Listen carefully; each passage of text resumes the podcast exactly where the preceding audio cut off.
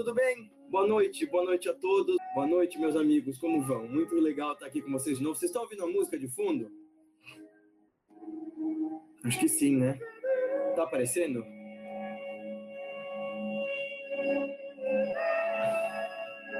Tá ruim, tá atrapalhando para vocês me ouvirem a música? Quer que eu abaixe?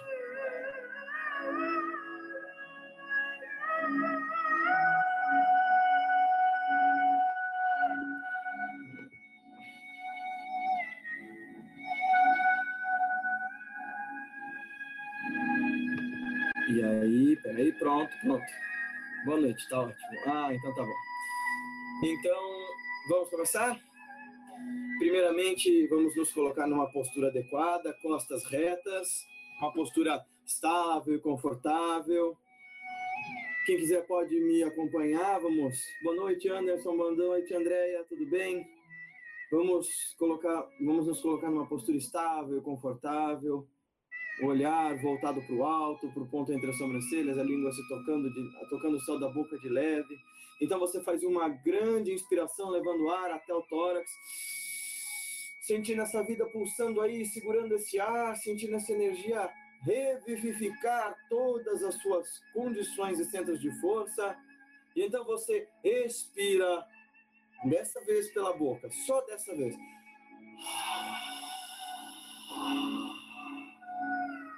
Nós vamos fazer mais uma vez e na próxima nós vamos soltar o, o ar em dois tempos. E na última em três. Então vamos lá.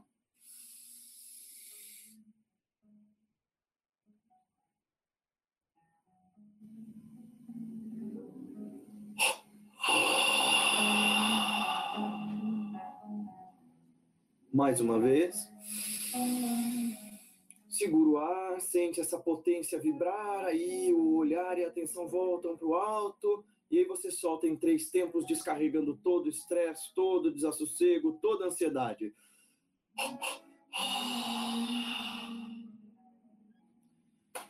E então nós colocamos mão palma com palma.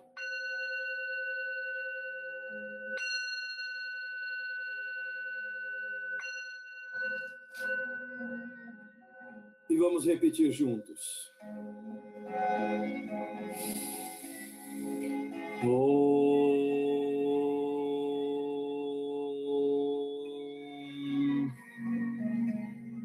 Asatoma Sadgamaya Tamasoma Jyotirgamaya Mrutyorma Mrutam Gamaya. Om Shanti Shanti Shanti Que o divino guie-nos da ilusão para a verdade, das trevas para a luz, da morte para a imortalidade. Paz, paz, paz entre todos os seres.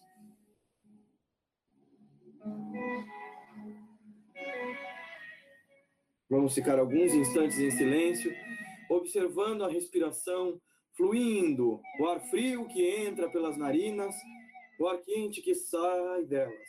Vamos perceber a energia que nos renova, nos transforma, nos acalenta ao inspirar, e a energia que desce as nossas costas, espalhando uma sensação de paz e plenitude que, se você quiser, pode distribuir ao mundo e ao espaço ao seu redor como uma compaixão sem fronteiras e sem barreiras.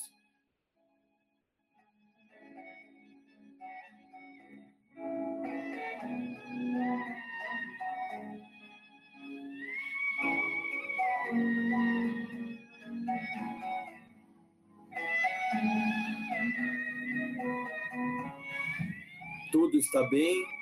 E essa completude perfeita no bailar dessa música linda nos envolve e mesmo na distância do espaço físico, nós conseguimos vencer fronteiras e barreiras e espalhar esse calor humano, este calor divino que transforma, que modifica, que nos ergue, que nos reergue, que nos dá ânimo, nos dá brilho, nos dá força, nos dá coragem para seguirmos em frente e começarmos uma nova semana cheio de força, cheio de paz, cheio de luz, modificando o nosso derredor. Essa distância física que se interpõe entre nós desaparece e as fronteiras e as barreiras são todas transpostas, derrubadas, demolidas por esse acalento, por essa luz que brota de coração para coração.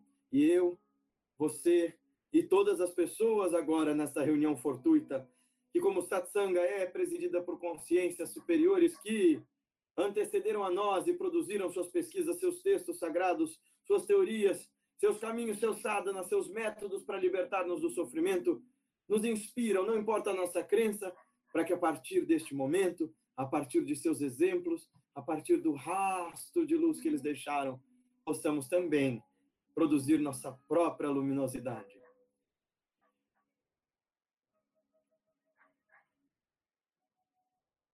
E mais uma vez recitamos.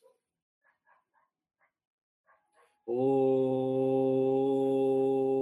Sahana Vavatu Sahanao Bhunaktu Sahaviryam Karvavahai Tejasvinavaditamastu Ma Vidvishavahai Om Shanti Shanti Shanti que todos sejamos nutridos, todos sejamos agraciados, que juntos alcancemos a coragem, que sejam luminosos os nossos estudos, que não haja conflito algum entre nós. Paz, paz, paz entre todos os seres. Muito bem, boa noite. Agora podemos começar.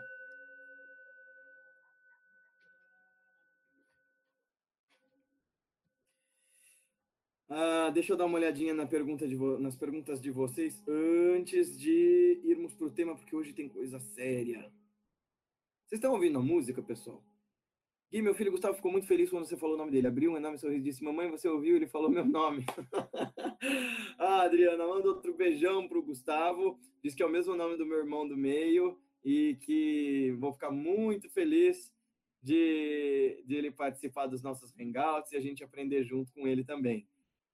Dina Cláudia, boa noite. Estou muito feliz pela oportunidade. Também estou feliz de estar aqui com vocês, pessoal, muito mesmo. Acreditam mesmo que isso tudo é real? Será que não é? Será que não pode ser imaginação? Carlos André, Carlos, tudo pode ser imaginação, mas por que a imaginação é mentira? Eu não estou falando aqui sobre ponto de vista sobre postulados religiosos. O que nós fazemos aqui, inclusive, Carlos, quando nós fazemos os nossos hangouts, é suspender todas as nossas crenças, no maior sentido da investigação filosófica feita por Descartes, Kant, uh, Spinoza, todos eles, a gente coloca em xeque aqui todas as crenças e vamos trabalhando junto esse desenvolvimento de um saber lúcido. E isso é o que a filosofia faz no Oriente e no Ocidente, tá? Não é só mérito dos ocidentais, isso não. Mas pode, pode ser tudo imaginação. A questão toda é: faz bem, te transforma, modifica o teu derredor, então segue esse caminho, porque algo de real tem aí se te cala fundo no coração. E aqui eu não estou falando do que eu acredito, eu não estou postulando absolutamente nada. Adriana Agudo Miranda, Gui, está tudo bem? Está tudo ótimo. Ah, pessoal, esse sininho aqui que vocês ouviram, um som diferente do da semana passada, esse é o meu sininho de prática pessoal. É, ele também é daqueles da, da feitos na mão, né, em, em, em Borgaia.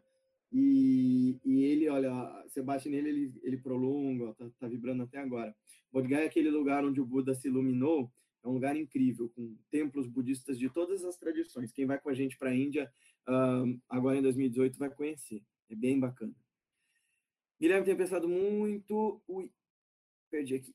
Tem pensado muito, inclusive em. pesquisado muito, inclusive em inglês, uh, referente à autoinquirição proposta pelo Ramana Maharshi, e é impressionante que nomes como Modi, Rupert Spira, eh, Spira Sadhguru, Eckhart Tolle, Mestre Gualberto, etc. Todos eles não são claros, parecem que só falam por metáforas, afinal de contas, a autoinquirição, o método é toda vez que pensar em algo, apenas repetir quem sou eu, até aquele pensamento sumir ou não. Você poderia dar uma luz a essa técnica? Nátio Vidal, olha, muito legal tua pesquisa. Os mestres, sim, vão falar por metáforas, conquanto você não esteja dentro do sadhana deles. Não interessa qual seja a tradição, budista, hindu, cristã, etc. Eles não vão dar detalhes das técnicas em livros. Basicamente, se eu for te falar sobre mantra yoga, que é o que o, o que é a lógica do quem sou eu, quem sou eu, quem sou eu, aham brahmasmi, aham brahmasmi, aham brahmasmi, ou ou Namah Shivaya, ou Ave Maria cheia de graça, Ave Maria cheia de graça, é, Jesus Cristo, Senhor de todos nós, tem piedade de nós. É, todos esses mantras servem para duas coisas. Uma função afirmativa, e a gente trabalha bastante isso uh, em alguns dos nossos workshops, sobretudo no módulo 2 da ciência da meditação, porque lá a gente fala do poder da, da palavra. Tem dois caminhos para o mantra yoga funcionar. Um é a A gente poderia chamar de um protótipo ou da aperfeiçoação final da programação neurolinguística, que é justamente você usar da linguagem para reprogramar suas formas de ser, pensar e agir, não é? Bom, então, por um lado, você vai fazendo uma programação da ideia que aquele mantra contém. Você vai afirmando, eu sou o Brahman, eu sou o Brahman, e, e vai tentando acessar o significado semântico daquilo, no primeiro momento. Isso faz parte da autoinquirição. A outra coisa é manter o pensamento unidirecional. Segundo meu mestre, a experiência do pensamento unidirecional por si só já é quase um estado de samadhi. Você está plenamente concentrado, já é um estado de bem-aventurança profunda. E isso uh, já nos faz, por exemplo, quando você se apaixona, a sua mente só pensa naquele teu amor, só pensa naquela menina, só sonha com ela, só anseia por ela, enfim, ou o menino, no caso, enfim. Uh, a, a experiência da mente unidirecional já é um êxtase. Mas a gente não sabe muito bem disso. Desta forma, é, a gente vai buscando mais paixões, mais, mais, é, mais subterfúgios para essa experiência da mente unidirecional. Mas o que eles vão dizer é, a partir de algum método, de alguma técnica, você vai treinando a consciência para que ela fique fixa ali, você vai percebendo que aqueles processos que antes eram inconscientes se tornem voluntários e conscientes. Hum? Então, tem dois aspectos, né? Tem lá o da programação pela ideia, pela semântica, no Mantra Yoga. Tem o da experiência da mente unidirecional. Então, cada vez que a mente vai criando aquelas espumas, eu tenho isso, eu tenho aquilo, eu tenho isso, eu tenho aquilo, eu vou voltando e ficando aqui. Nesse aqui e agora, nessa realidade pura e perfeita, você começa a perceber neurológica, fisiológica e transcendentalmente uma realidade superior que não é subjetiva, ela é concreta, mas a gente está tão perdido entre passado e futuro uh, que a gente não consegue ter noção. Então, eles só conseguem falar por metáfora. E aí o que acontece, Nacho? Todos os mantras eles vão lidar com um processo de suspensão da lógica.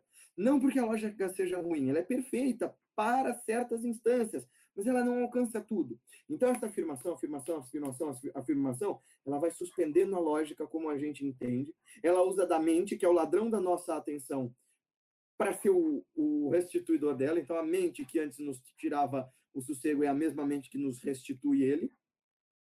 E os métodos são muito variados. No caso, a Kriya Yoga, por exemplo, ela usa de um dinamismo uh, que, que não trabalha tanto com mantra yoga. A Kriya Yoga vai trabalhar com energias sutis a partir de uma movimentação corporal, de uma atenção através do pranayama e de uma conexão concentrada em alguns pontos do corpo que nos levam a uma conexão com o sagrado. Então, cada técnica vai ser de uma forma, mas eles vão falar de forma metafórica, porque uma vez eu perguntei assim para o meu mestre, mestre, é, por que, é, me fale mais sobre o Samadhi. É, me diga sobre isso. O senhor pode me definir? O senhor pode me explicar o que é Nirvikalpa Samadhi? Ele olhou bem sério para mim e disse: Faça a experiência. Chegue lá e eu não vou precisar explicar para você.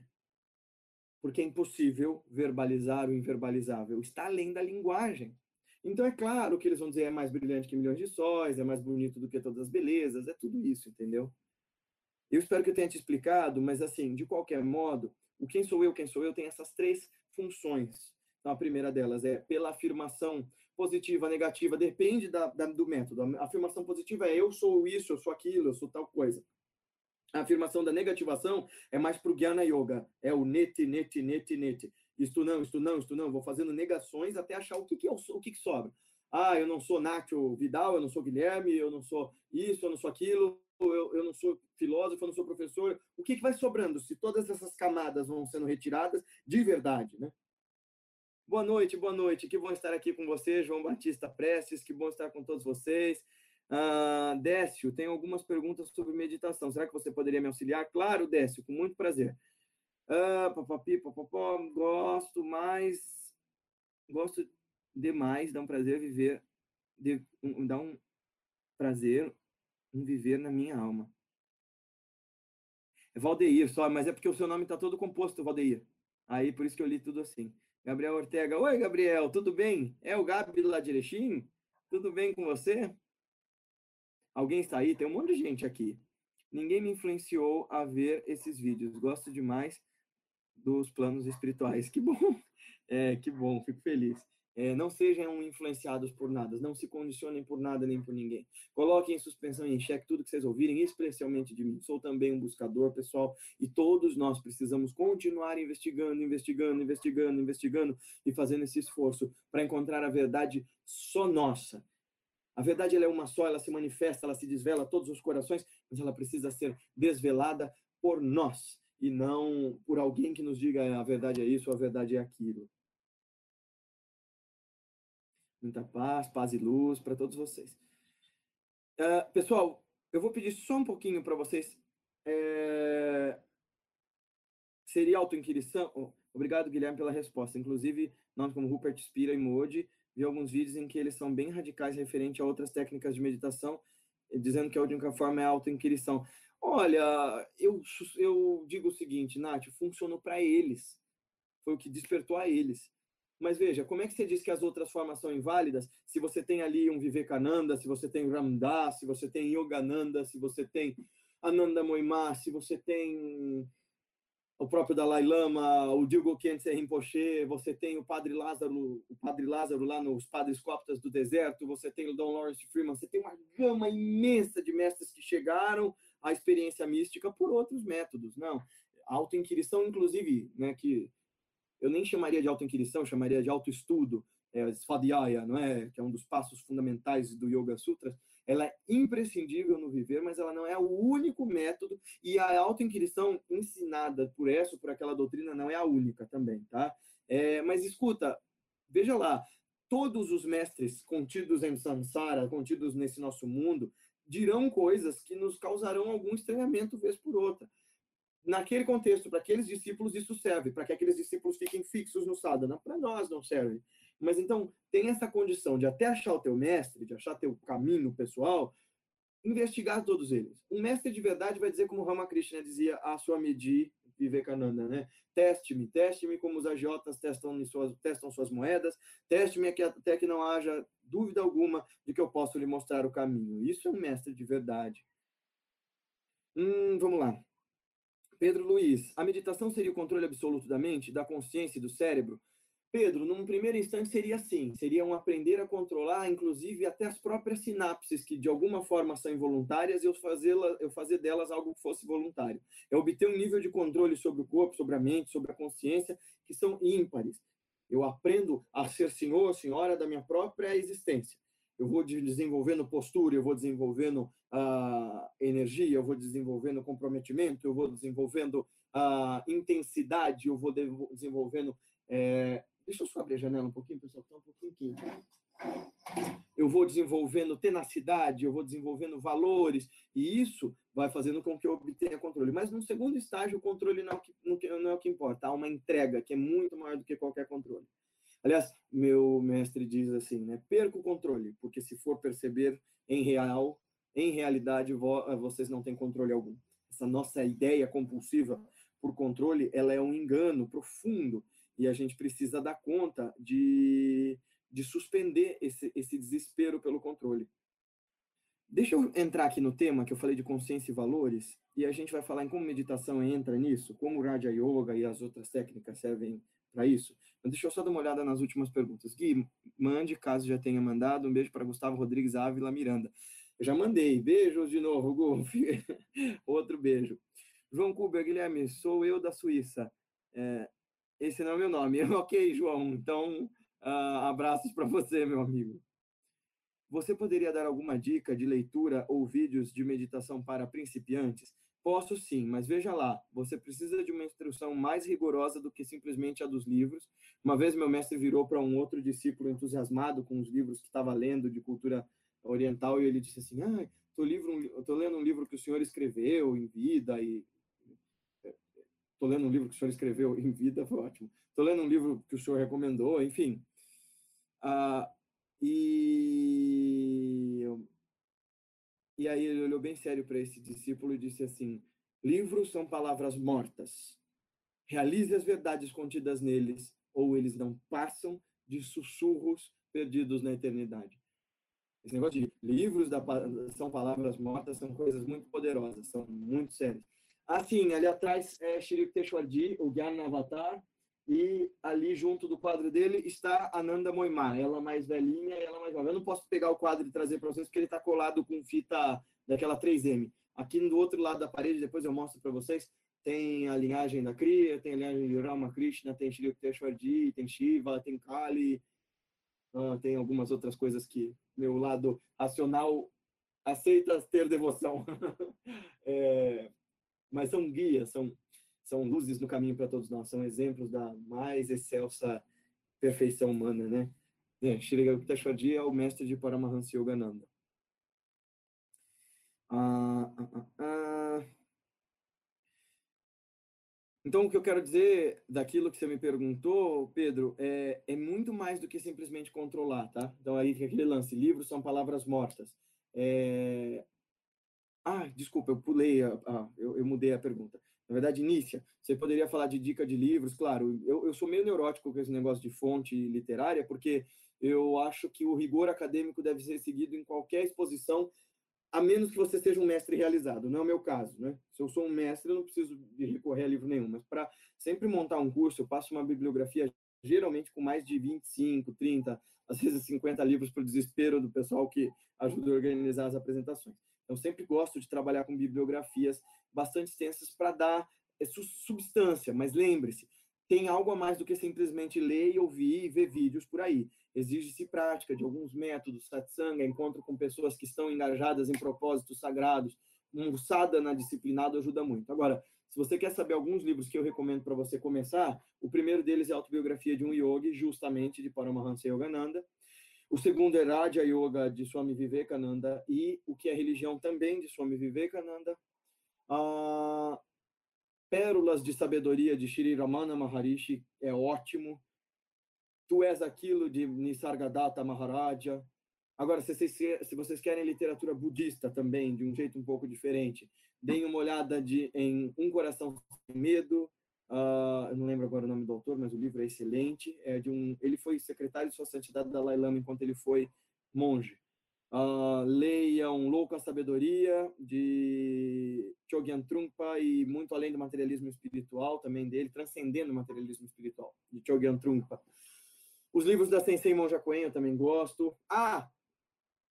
E tem um que é ótimo, que é Mente Zen, Mente de Principiante, que é do Shunryo Suzuki. É ótimo também.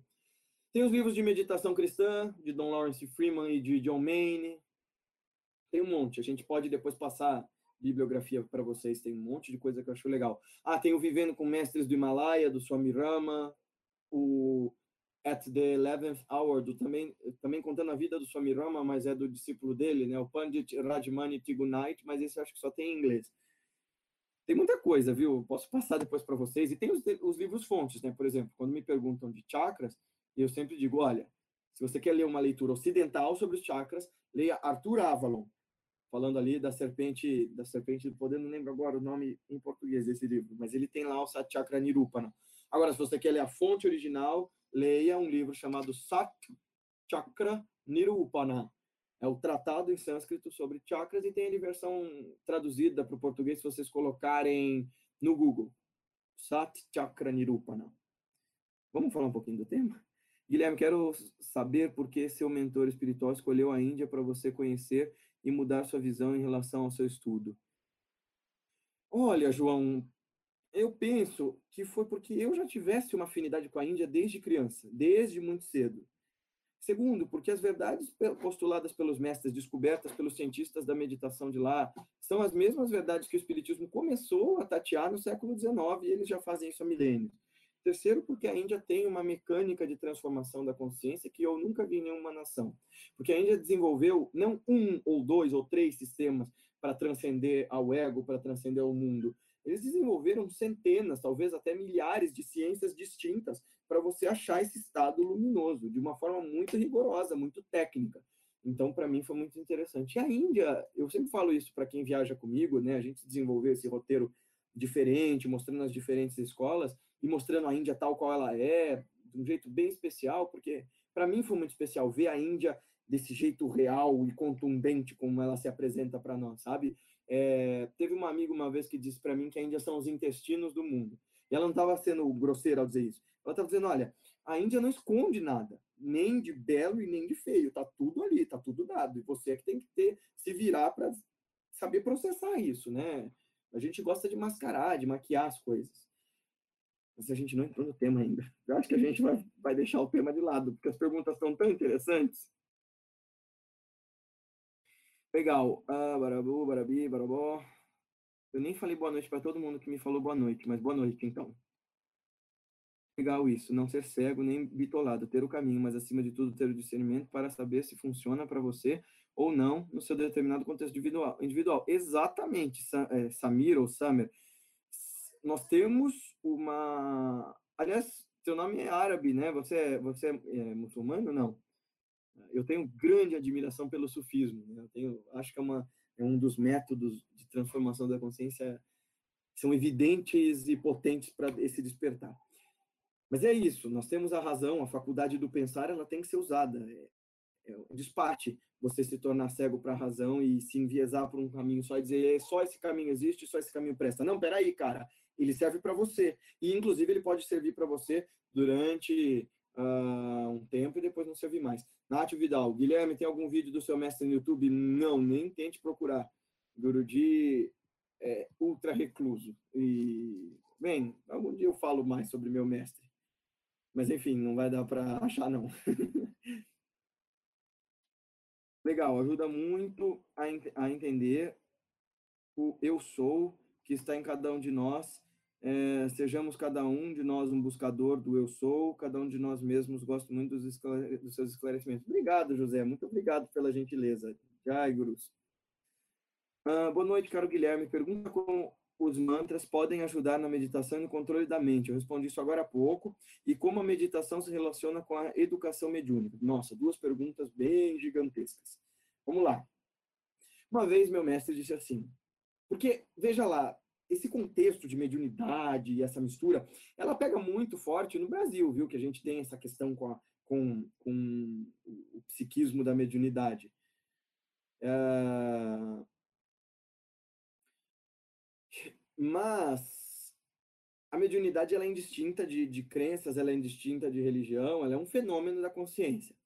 Uma vez meu mestre disse a seguinte frase, ele postulou a seguinte frase, né? Porque eu estava perguntando para um yogi sobre uma linguagem que era espírita. E ele olhou bem, fez um tempo longo de silêncio e ele disse assim: Para serdes um bom médium, é imperativo que sejas antes um yogi. Isto é, para que você consiga ser um bom medianeiro entre outras consciências, para que você possa ser um medianeiro de amor, de intermediar amor e paz e luz e bem para quem está sem isso, para quem está carente dessa luz e dessa paz e desse amor, para que você possa ser um bom intermediário de energias, para que você possa ser um bom intermediário de valores, você tem que antes ter domínio sobre suas emoções, ter domínio sobre seu corpo, ter concretude nas suas palavras, coerência nos seus três modos de agir, né? Palavras, pensamentos e atitudes. Tudo isso é importante. Eu acho que, é, seja em qualquer campo, até porque, assim, o Yoga Sutras, livro lá, tratado, Sagrado Tratado de Yoga, de Shri Patanjali, vai dizer, olha, é, você fazendo essa, esse Raja Yoga, você vai desenvolver uma série de siddhis, que são poderes, né? E a gente vai chamar isso de mediunidade. Ele vai dizer, olha, isto não é a parada, não é disso que nós estamos atrás. Nós queremos algo muito maior, porque por vezes você acha esses, esses luminosos é, presentes do caminho, e aí você começa a pensar uh, que você é muito especial e que você já está chegando lá e que você está muito bem, e aí você trava a sua própria caminhada. Sobre os mantras, eu falei, os mantras eles têm, quando afirmações constantes, né, porque uma coisa diferente são os kirtans, os bhajams uh, e, as, e as canções devocionais, né, que são os, os kirtans e os bhajams, mas tem um outro nome. Enfim, quando você tem lá, por exemplo, o Krishna Das fazendo Om Namah Shivaya, Om Namah Shivaya, Namah Shivaya, Om Namah Shivaya, isso é um canto devocional. Uh, se você faz uma afirmação categórica, então, por exemplo, uh, Om Asatoma Sadgamaya Tamasoma Jyotirgamaya Mrityorma Gamaya né? Você está trazendo aquela força a partir de um ritmo, de uma forma técnica, de dar um contexto de energia positiva. Então, tem vários aspectos. A gente tem a gente vai ter um curso só sobre mantra yoga, não sei se ainda vai ser online, mas no módulo 2 da ciência da meditação, a gente fala bastante de mantra yoga, porque a gente trabalha o contexto do controle das emoções através da afirmação da palavra. A gente falou que o mantra também serve para suspender a lógica e dar um caput mental e ainda servir como um fio de Ariadne para você fazer sua prática, de modo que você entre no estado meditativo, mas tem uma guia ali para isso. Ele também produz um determinado tipo de energia, a gente chama isso de tapasya, é uma disciplina que gera o fogo espiritual que vai produzindo modificações. Mas o mantra é uma ciência, uma ciência muito séria, que tem que ser ensinada por um mestre de verdade, habilitado, que sabe qual é o mantra que se adequa a você. Não basta você só simplesmente ficar repetindo. Por exemplo, o Gayatri Mantra, que é um mantra super sério, dado geralmente para Brahmins para fazer suas meditações. É um, é um mantra que aparece uh, nas quatro, nos quatro Vedas, né? O Urk Veda, o Atharva Veda, o Yajur Veda e o uh, Urk Veda, né? O Rig Veda, Atharva Veda, que é o último, Yajur Veda e o Samaveda. Então tá lá o Gayatri Mantra, que é aquele Bhurбhuvasvaha Tatsavitur Varenyam Bhargo Devasya Dhimahi Diyo Yo Nama Prachodayate. Não é algo para você ficar fazendo assim, né? Só fiz para demonstrar. Agora chega aqui embaixo, João me disse, seria possível ir à Suíça, Genebra? Claro, João. É... Meninas, deixem, por favor, aqui os nossos contatos para ele. A gente avisou para todos vocês, Brasil e mundo afora, que basta que vocês ajudem a gente a organizar as palestras gratuitas mesmo, em universidades, centros e tudo mais, e algum lugar para a gente dar os cursos. Tá? Não tem problema fora do Brasil fazer os cursos e as palestras em inglês, eu faço isso às vezes na Índia, não tem nenhuma crise com isso. É bem legal até, bem divertido, que força a gente a pensar com mais cuidado. É, e eu tô agora com possibilidade também de ir para Fortaleza. Então, o pessoal de Fortaleza está falando: ah, Guilherme, venha para cá. É, eu vou levar o Ciência da Meditação e algumas palestras. Então, a gente está esperando confirmar. Se vocês também tiverem lugares para eu ir, ah, entrem lá. Manda também, Pati ou, ou Fabi, ah, o telefone da empresa. E aí, aí, pessoal, assim, esse telefone não é meu, ele fica com as meninas e é geralmente para marcar palestra, para marcar cursos. Então não adianta mandar mensagem lá perguntando sobre consulta e essas coisas, que elas não vão responder. Mas coloca, por favor, o telefone, que lá pelo WhatsApp também elas podem ver as coisas. É... Tarará, tarará, deixa eu ver lá em cima. Ai, me mandaram um beijo de Portugal. Desculpa, sua mensagem sumiu aqui. Cadê? Estou a te assistir de Portugal. Onde está você? Aqui, achei. Esmeralda Souza. Olá, Esmeralda, seja muito bem-vinda. Que legal, morro de vontade de conhecer Portugal também. Quando a gente conseguir organizar a nossa saída para aí, vai ser um prazer conhecê-la. Décio, você mandou várias perguntas e eu não respondi nenhuma, né? Me desculpa, eu vou olhar de novo. Ah, tarará, tarará. Espera aí que eu estou tentando olhar tudo isso aqui. Ah, o, o Samir Ukiali disse, não sou muçulmano não, eu sou um bandista, mas nossos mentores nos dão aula sobre espiritualismo, kardecismo e outras formas de espiritualismo. Que legal, que legal, meu amigo, fico feliz que na Umbanda possa florescer a luz da espiritualidade, da superconsciência, da lucidez plena e você possa operar em seu coração a revolução de si. Eu passei pela Umbanda, né? Longo, ao longo da minha jornada, antes de encontrar meu próprio caminho, eu passei por quase todas as religiões disponíveis. E a Umbanda tem um caminho muito bonito. Ela necessita, como em todas, que você tenha muita seriedade, muita, muito estudo, mas enfim, eu comentei por conta do seu nome sobre a questão do sufismo, porque é muito bonito, é um caminho muito especial. Vamos deixar de fundo aqui, então, uma música que lembra o sufismo, que é de um cara chamado Anwar Brahim. As meninas não aguentam mais eu ouvir ele, porque ele toca a laúde, que é, são as cordas as cordas árabes, e, e ele toca algumas músicas experimentais, tipo jazz árabe, é muito legal. E eu tô ouvindo ele muito. Vamos às perguntas lá em cima que eu não consegui responder. Ah. Décio, vamos lá, que você me mandou perguntas e eu não consegui responder. Quando estou meditando, sinto todos os tipos de distração: chakras vibrando, vibrações nas mãos, espírito puxando, presença no quarto. Devo me concentrar nessas manifestações ou tentar ignorá-las? Qualquer que seja a distração, você volta para a técnica de meditação que você faz. Se é um mantra, fica no mantra se é a concentração no chakra, fica no chakra, mas tenta desenvolver essa mente unidirecionada. Se você não tem uma técnica, então lembre-se, meditação é um troço extremamente técnico. É uma ciência. Tem um método rigoroso, claro distinto e preciso, que se não for seguido, os resultados são até bons. Ah, o relaxamento é bom, ah, essas visões são boas, mas elas não operam modificações. Nós estamos falando de uma coisa mais real, que desmancha os nossos condicionamentos, que desmancha as nossas fraquezas, que nos faz morrer antes de morrer, para viver de novo e viver em abundância. Então, é um negócio que necessita de muito rigor, de, muito, de muita precisão no método. Guilherme, eu quero saber por que. Ah, não, eu já respondi.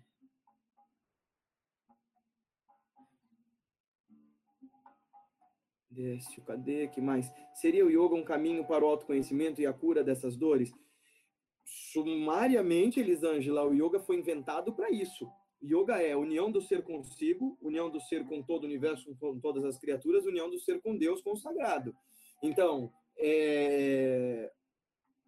veja, este caminho, esse yurd, essa união perfeita, tem vários modos, tem várias, tem várias práticas. E é, na minha opinião, a mais excelsa das ciências. E veja, eu sempre dou nos meus cursos a seguinte definição: existe yoga formal e informal, existe, existem yogis formais e informais. O yoga formal é aquele que segue os, os, sutras, os darshanas, eventualmente os shastras, os textos e os métodos e os gurus. O yoga informal é aquele que naturalmente, espontaneamente se revela no coração daqueles que são buscadores. Ali, por exemplo, vocês têm a imagem de São Francisco de Assis meditando. Porque, por definição, ele era um sufi, ele era um yogi, ele era um mestre além de um cristão. Eu falo de um sufi porque ele teve contato, muito provavelmente, com os mestres do sufismo ali na, região que ele morava. Mas ele era um meditador, ele era um yogi informal, por assim dizer. O Chico era um excelso bhakti yogi, era um devoto perfeito. Então o yoga ele se manifesta formal e informalmente em todos os corações e você pode realizar esse yoga, essa união perfeita, sem chamar isso de yoga. Suas vidas passadas se passaram na Índia, só as que foram bem sucedidas, outra, as outras, eu, que eu saiba, eu toquei o terror. Mas não vamos falar disso, que isso é minha crença, são as coisas que eu penso e eu não tenho como provar. Portanto, são coisas que eu verifiquei através da minha experiência, isso, isso é absolutamente relevante. Se você não é reencarnacionista, se você não é cristão, se você não é uh, buscador do yoga, se você não acredita em nada, você também é muito bem-vindo, muito bem-vinda aqui no nosso canal, porque aqui nós queremos discutir o saber que transforma, o saber que modifica. E nesse intento e nesse sentido, é para vocês curtir nosso vídeo, compartilhar nos seus Facebooks, curtir a nossa fanpage, curtir nosso canal e compartilhar com seus amigos no Facebook, no WhatsApp, para ajudar esse trabalho a crescer e a atingir mais corações. Se vocês puderem fazer isso para a gente subir esse número de visualizações, eu agradeço muito. Né, muito obrigado. Sinto a necessidade de ler e começar a entender isso tudo. É, é importante, mas a gente tem que ir aos poucos. É, seu mestre é o Chico? Não, eu considero o Chico um grande mestre, mas ele não é meu mestre e eu tive pouco contato espiritual com ele. Você acredita em Deus? Sim, mas não da forma como as pessoas acreditam. Não penso num velho fotriqueiro olhando lá do céu e tentando tolir a gente das nossas alegrias e dizendo: ah, você pecou, então eu vou te punir, vou te castigar penso num Deus impessoal. Eu sou adepto da ideia do Advaita Vedanta. Eu acho que Deus é também o pai, a mãe, a fonte. Ele é Madurga, que nos nutre. Ele é a própria natureza, ele é a própria terra, ele é o próprio céu. Mas, ao mesmo tempo, é, ele é todas as criaturas vivas, ele é a pura imanência, ele é todas as consciências pulsando, ele é a causa de todas as coisas, mas que se manifestam em você ele também é a própria natureza extrínseca e a natureza intrínseca. Então, ele é Brahman, é muito mais do que o Deus fixo numa forma uh, contida. Deus é pura perfeição, não dá para a gente conter ele na caixinha das nossas, das nossas neuroses, das nossas esquizofrenias, das nossas vontades de dizer assim, ah, Deus tem que ser assim. Não, ele não tem nada, se ele é puramente livre, ele é todas as coisas de perfeito.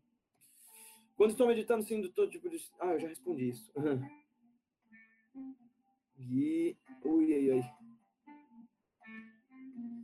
Gui, tem algum mantra em português? Desculpa a ignorância, mas fala de um mantra fácil de pronunciar. Quero um mantra que nos ajude a ter boas inspirações. Faça um Maha Mantra, Adriana. Ele tem o mesmo significado do Amém judaico. É uma palavra sem tradução, mas que produz em nós uma modificação. E sabe qual é esse mantra? Om. Om, o verbo sagrado Om, que lá na Mandukya Upanishad, as três, as três sílabas, né? Aum, que o compõe, representam nossos três estados, representam todo o universo.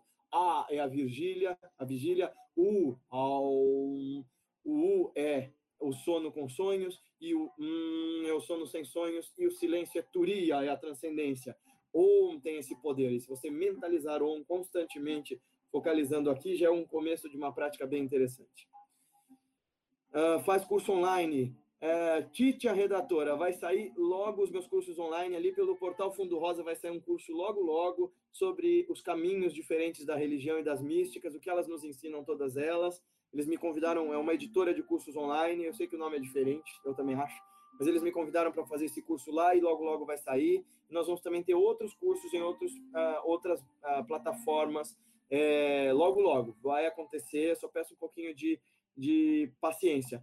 Ivandro Tavares, oi de Paris. Olá, Ivandro. Muito bem, lá da Cidade de Luz, que bom. A Paty, vocês já viram a Paty, ela, ela gosta muito de lá. É, a gente sempre comenta sobre isso, e alguns dos nossos alunos também gostam. Você conhece algo em Genebra sobre o Espiritismo? Nossa, João, não, não conheço não. Poderia comentar a frase da Monja Coen? Se estiver... Ah, perfeito, Felipe, perfeito. Que me perguntaram, né, sobre, ah, eu vejo mentores, eu vejo isso, eu vejo aquilo. É... Me perguntaram, né, se nas minhas meditações eu tenho distrações, o que, que eu faço? A Monja Coen não é da Monja Coen, não. Isso é, é uma frase do Zen Budismo que diz o seguinte, e o Buda em pessoa aparecendo na sua frente, ó, Shakyamuni, ah, só tem a cabeça dele aqui, o cabeção do Buda. É, se Shakyamuni Buda aparecer na sua frente, mate o Buda. O que, que ele quer dizer com isso? Você vai, vai ser, acabar com a rimsa, acabar com a não violência e matar o pobre do iluminado? Não. Olha, pobre, pobre somos nós, né? Mas o que Monja Coen e os outros zen budistas, os budistas em geral dizem para nós é se o Buda aparecer na sua frente, mate o Buda, é não se distraia, porque um mestre, um Buda, um Bodhisattva, um iluminado, um amigo espiritual, nunca vai atrapalhar a sua meditação. Ele, desculpa a moto, ele não, o mestre nunca vai fazer um negócio desse com a sua prática. então, é, a coisa toda aqui é, se você estiver diante de um Buda durante sua prática, mate o Buda é, não se permita distrair. Fica fixo no aqui e agora. Fica fixo nessa presença absoluta. Fica fixo nessa oportunidade da transformação perfeita. É isso e aí quando a experiência vier, quando um Buda de verdade aparecer para você, aí não vai ter falha, aí não tem como você matar, porque aí a experiência vai ser tão concreta, tão real, tão profunda, tão absoluta, que aquelas distrações do caminho nem vão chegar perto disso. Anderson, o nome do artista que a gente está ouvindo é Anwar Brahim. Eu vou colocar o nome aqui. Essa música, por exemplo, é dele, que eu acho deliciosa. Chama-se Astrakhan Café. Vou até aumentar um pouquinho para vocês ouvirem, que é muito boa. Eu a descobri no dia que eu estava dando um workshop lá em Erechim, para todo mundo para ouvir, é uma delícia. Você conhece algo do Espírito? Não, já falei que não. Eu sei que você disse há um tempão, mas o meu trabalho, João, não é sobre espiritismo, viu? Meu trabalho é sobre transformação da consciência, sobre revolução de si, que não depende de fronteira, de barreira, de religião, é para qualquer pessoa. Eu sei que você disse há um tempo atrás que o efeito físico é raro, mas anda acontecendo comigo. Estou trabalhando e descobrindo um leque de possibilidades incríveis de ajuda ao próximo. Fantástico, Sandra. Continue no seu caminho, isso te completa, te faz bem, te faz experimentar a bondade, o amor e a lucidez de Deus junto de si. Continue no seu caminho. Você pode me dizer alguns autores que falam sobre espiritismo? Nossa, tem um monte. É... Você tem de bons autores que eu considero, né? Os livros do Chico Xavier, você tem os livros do Divaldo e você tem o Pentateuco. Fora disso, porque aí só do Chico você tem 400 obras para ler, fora disso, eu diria, vai com calma, porque tem muita gente escrevendo coisas em nome de tudo quanto é religião e é, às vezes, no meu modo de ver, não passa de delírio. Escrever, por exemplo, que tem estilistas montando seu figurino no plano espiritual, para mim é delírio total, e tem livros postulando esse tipo de coisa. Se o, nome, no, se o nome do músico pudesse ser escrito aqui, seria ótimo, mais fácil de entender, não é, Anderson? Já coloquei lá embaixo, Anuar Brahim. Nos conhecemos lá no NIS. Uh, toco. Ah, verdade, é verdade. Toco digerido. Gostaria de aprender, de aprender mais para usar como ferramenta de meditação. Conhece algo sobre toques e mantras do yoga nessa linha? Conheço sim. A gente precisa conversar melhor, porque aí a gente pode trabalhar melhor essa parte do Bhakti Yoga, do yoga através da devoção e do som, que vai modificando. Dá uma olhada no Krishna Das, que ele trabalha bastante com isso e, e é bem legal. Ele faz workshops inteiros baseados em kirtans, bhajans, mantras, enfim. Pá, pá, pá. Boa noite, Renato. Boa noite, meus amigos que estão chegando agora. Canal, quando come... tem como compartilhar aqui o canal quando começar o curso online? Sim, claro, nós vamos divulgar em todos os lugares. Por isso a gente pede para vocês curtirem nossa fanpage lá no Facebook e divulgar para os amigos e para os familiares e para todo mundo, para a gente poder espalhar isso e poder fazer, ter consistência, né? Porque dá um trabalho fazer curso online que vocês nem imaginam. Guilherme, pergunta talvez um pouco boba, uh, mas a posição de lótus completa influencia ou ajuda na técnica de meditação? Não é boba, não. Sua pergunta é muito boa. Porque é muito difícil fazer essa posição. Sim, ela é muito difícil e geralmente não é nem para nós, viu? Pouquíssimos indianos que eu conheço fazem o Padmasana. Eu faço, porque para mim a dor nas costas é a postura que mais me força a ficar com a coluna reta.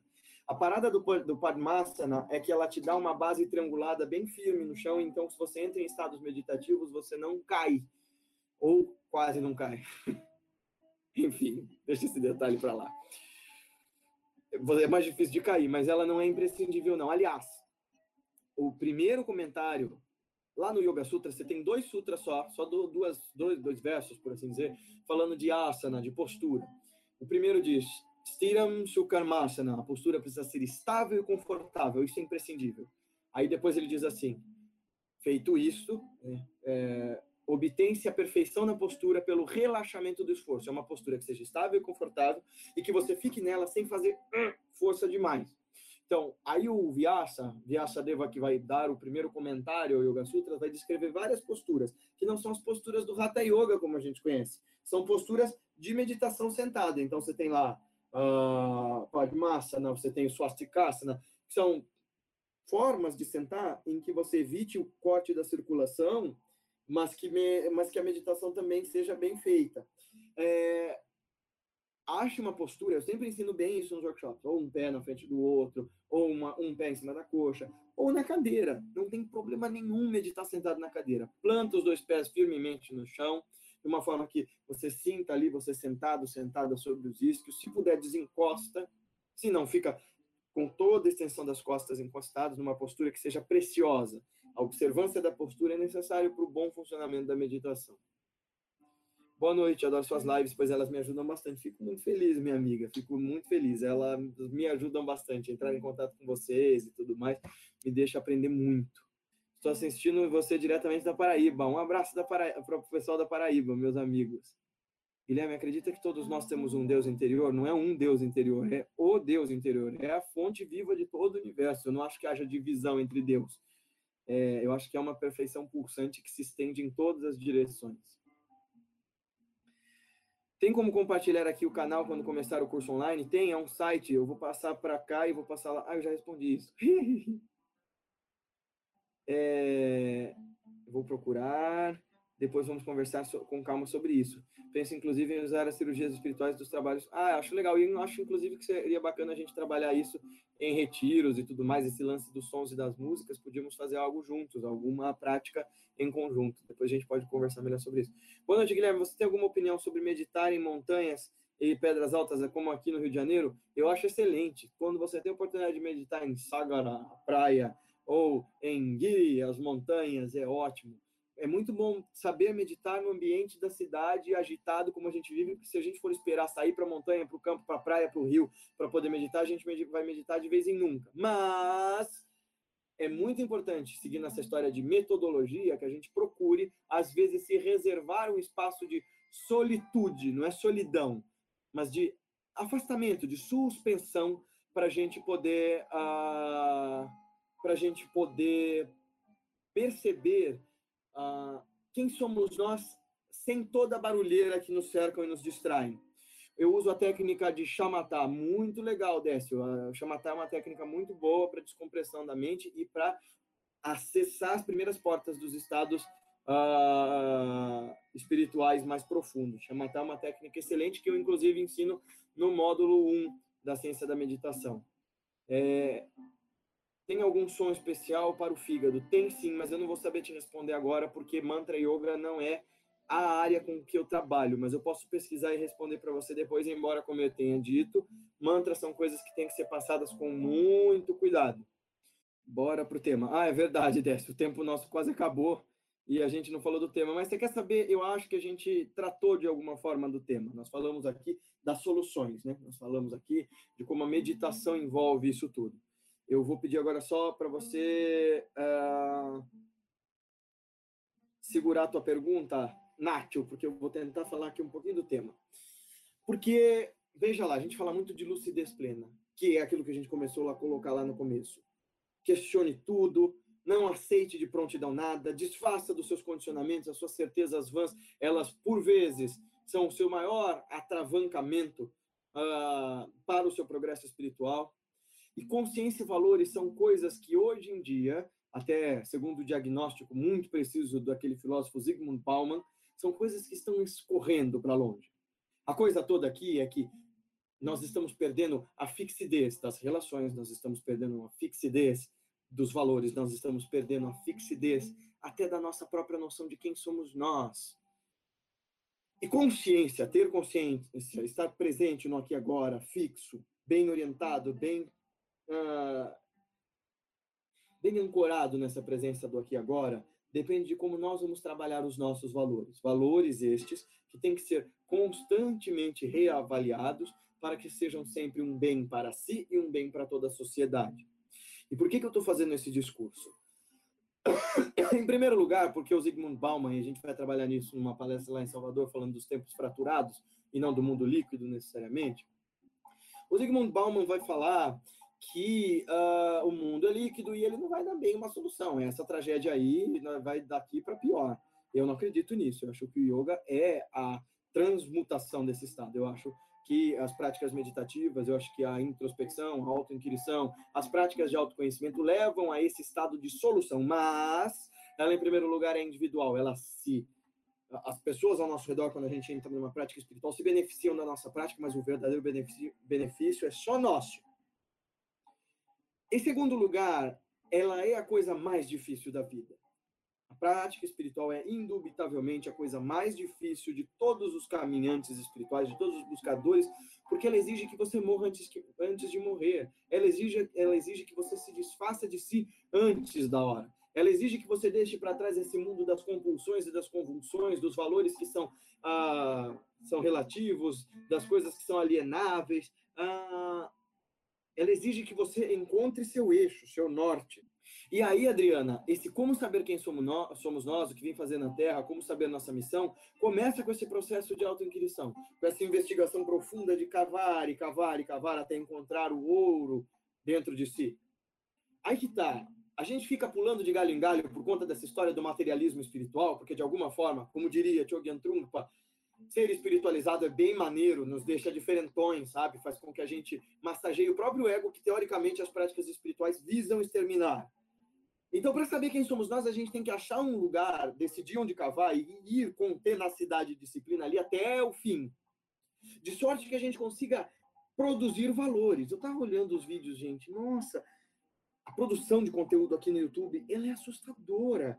Teve até um amigo meu que colocou assim uh, sobre alguns youtubers que colocam sobre sua vida, sua vida íntima, sua vida sexual de forma explícita. Alguns youtubers que fazem apologia à violência. Alguns youtubers que fazem apologia à divisão, uh, né, a você rechaçar quem pensa diferente. Isso tudo é um crime, pessoal.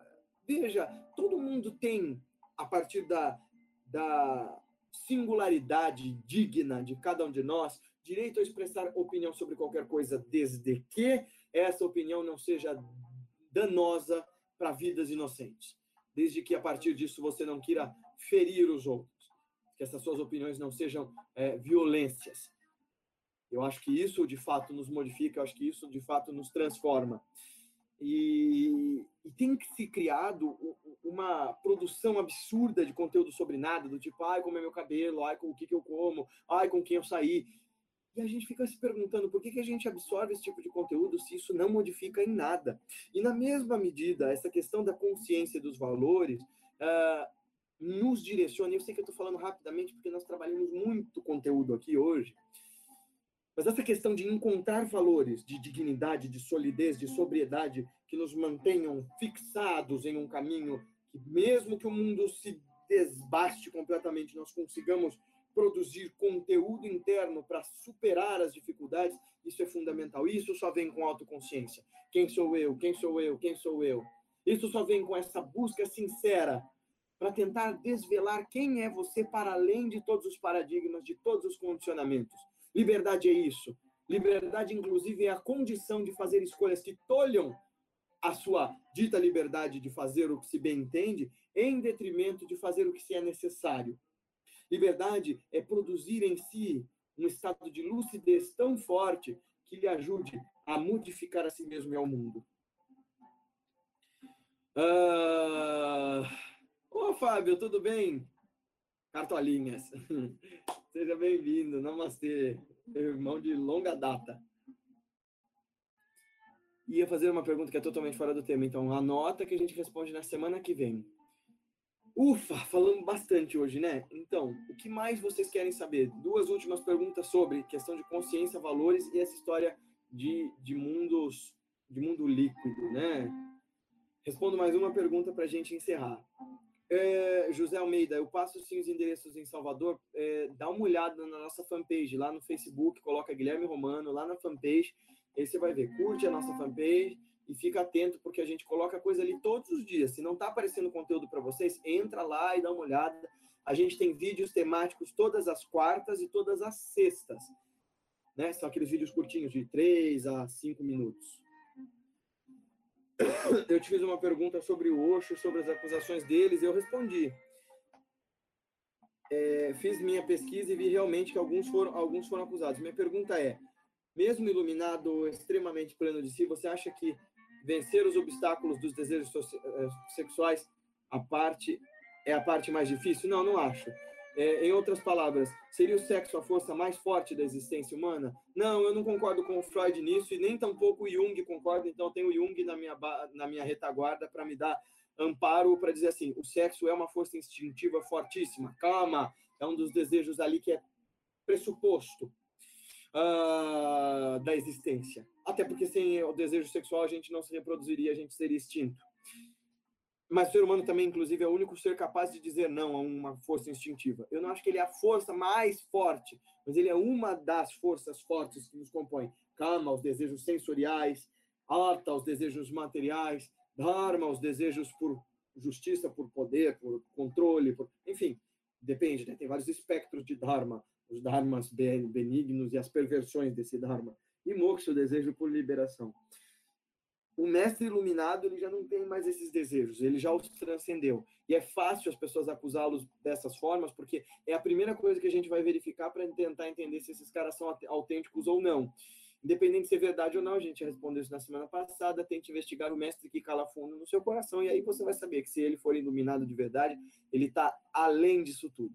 Ele está bem resolvido com isso tudo. O budista tibetano, por exemplo, por mais iluminado que seja, ele entende no tantrismo dele que o sexo não é uma força a se recusar, é uma força a se compreender.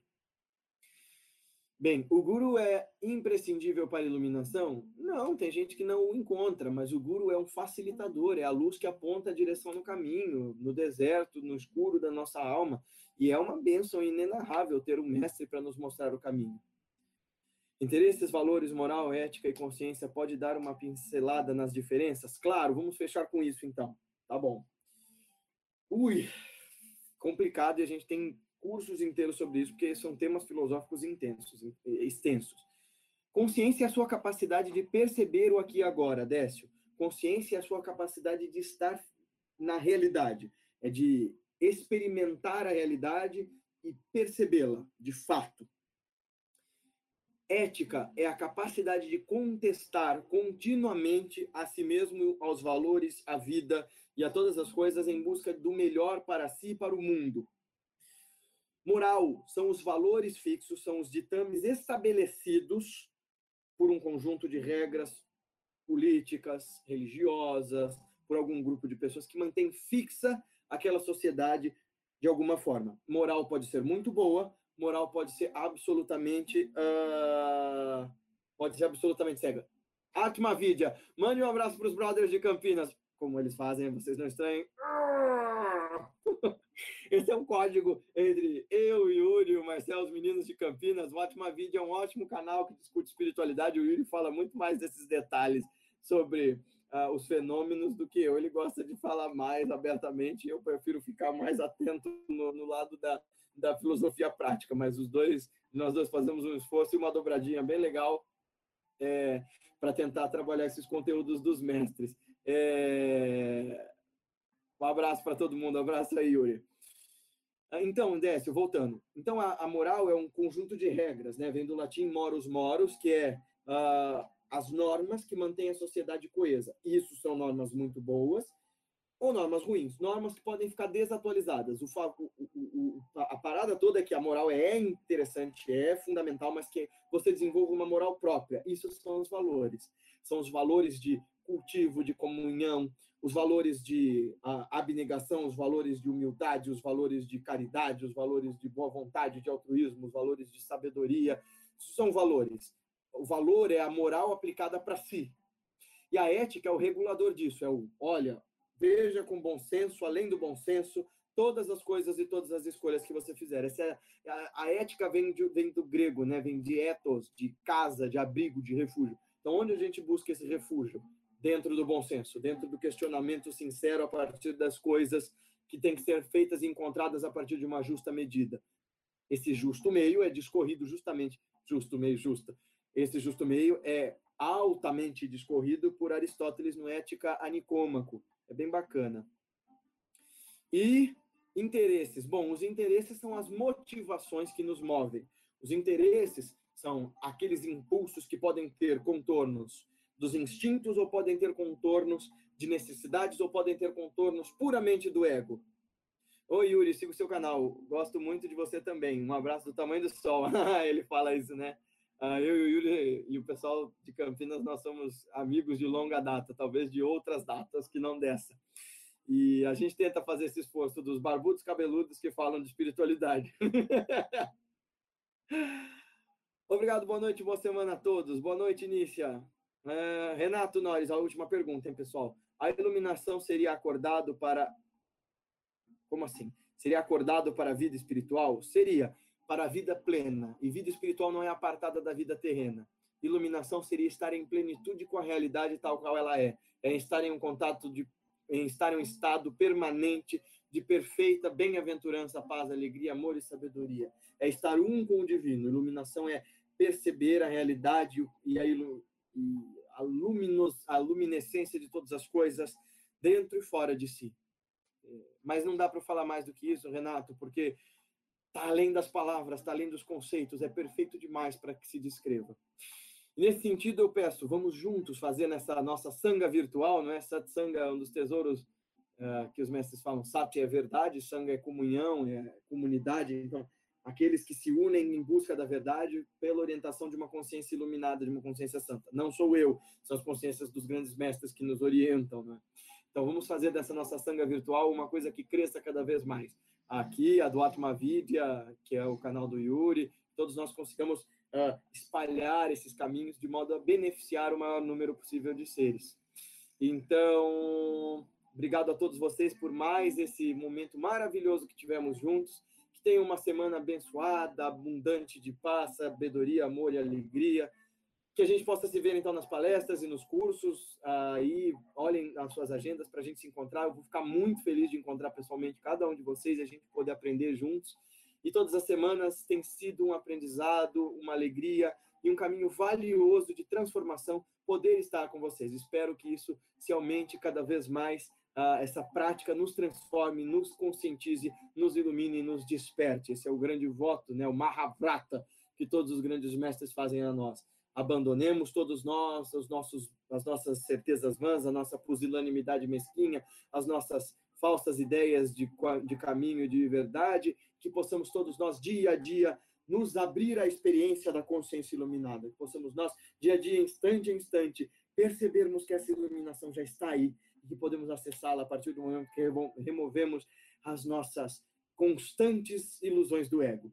Que possamos todos nós, então, seguir em direção a isso. E nesses instantes finais, vamos recitar um último mantra, como na semana passada vocês pediram para eu recitar o Sarvesham, né, um outro, do, outro dos Shanti Mantras.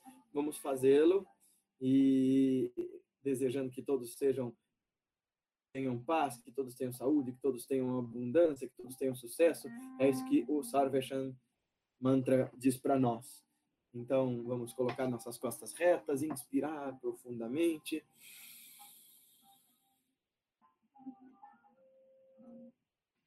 Expirar lentamente. Ouvindo essa deliciosa flauta indiana. Aliás, tem uma outra coisa que a gente vai ouvir que é mais gostoso ainda, que é o El Subramanian.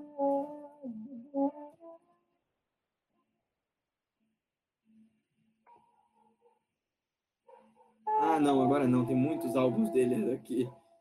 Ah, esse aqui, acho que é.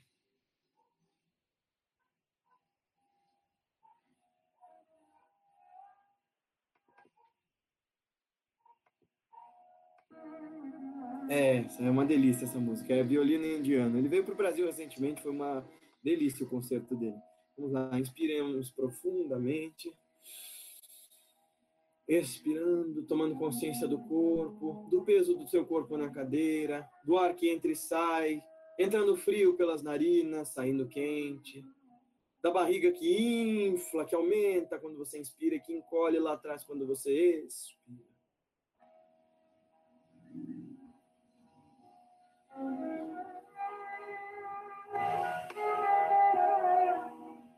Dessa consciência luminosa deste aqui agora, e dessa certeza dessa paz alcandorada que é, adentra nossos corações, e nós recitamos juntos o mantra.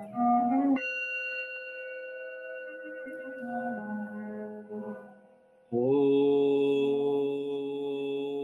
Sarvesham Swastir Bhavatu Sarvesham Shantir Bhavatu Sarvesham Purnam Bhavatu Sarvesham Mangalam Bhavatu Om Shanti Shanti Shanti